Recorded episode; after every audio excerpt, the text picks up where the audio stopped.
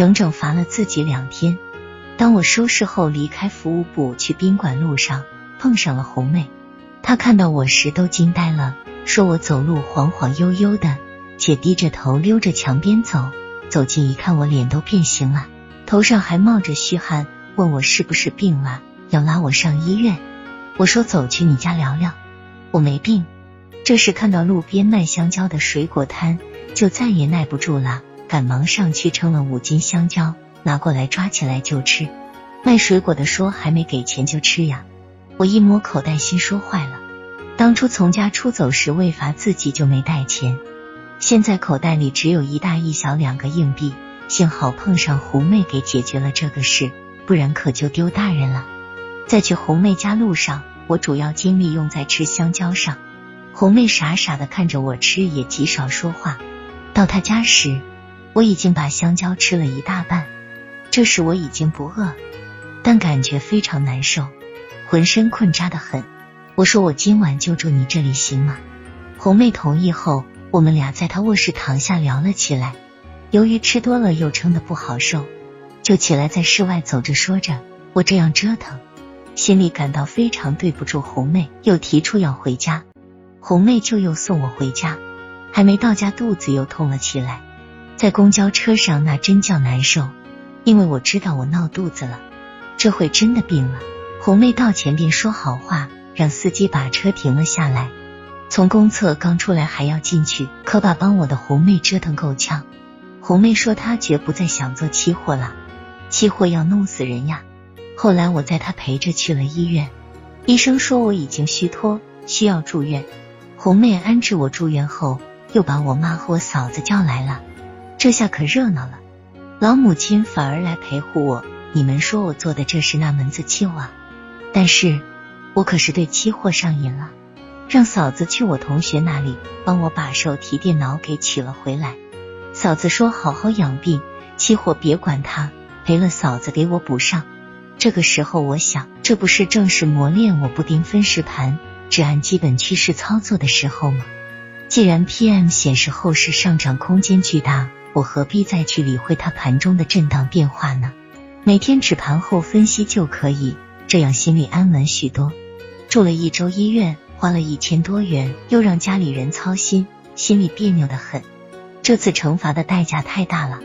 在医院里，母亲把电脑给藏起来了，我是两眼一摸黑。期货行情到底怎样了呢？中间玉姐、红妹他们来看我，我悄悄交代让他们每天去服务部一趟，抄点收盘数据送给我。他们竟没给我送过。当元月十七日下午我来到服务部，看到盘面上显示的三零四合约上的数据时，惊喜的跳了起来。其实我惊喜的并不是行情涨了多高，而是我休息这几天，行情的底部已经夯实在一万两千三百九十元每吨以上。这可是 PM 所要的止盈点呀，而 M 则表示春节前至少应有一千点新的涨幅。我要的就是这个止盈点。我这几天悬着的心放下了，我投入资金有了临界安全线，而两万五千元的浮盈决定了在正常情况下我能抗两个跌停板了。这还不算借玉姐的五万元钱呀。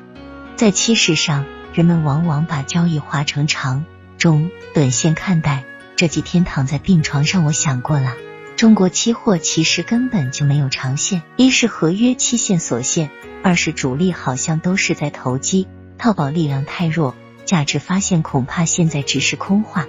而短线泥是目前市场流行的，哪怕一天赚一百元，一个月就是两千多元，一年就是二点四万元，听起来怪诱人的，可几人能办到呀？每天处心焦虑的盯盘。弄得神经兮兮的，到头来往往一场空。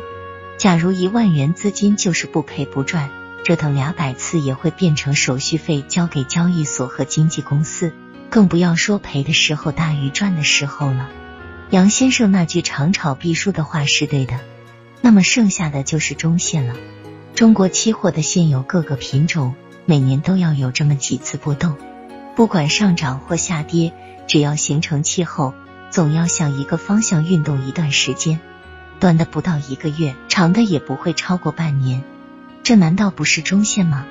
我们把握住这每年三次以上的波段，不是可以轻松一点赚钱吗？PM 其实就是个中线波段图，因此我应当从不再去想什么宏观大事和什么大浪理论，也不应去每天死后在电脑旁受震荡干挠自己的既定思路了。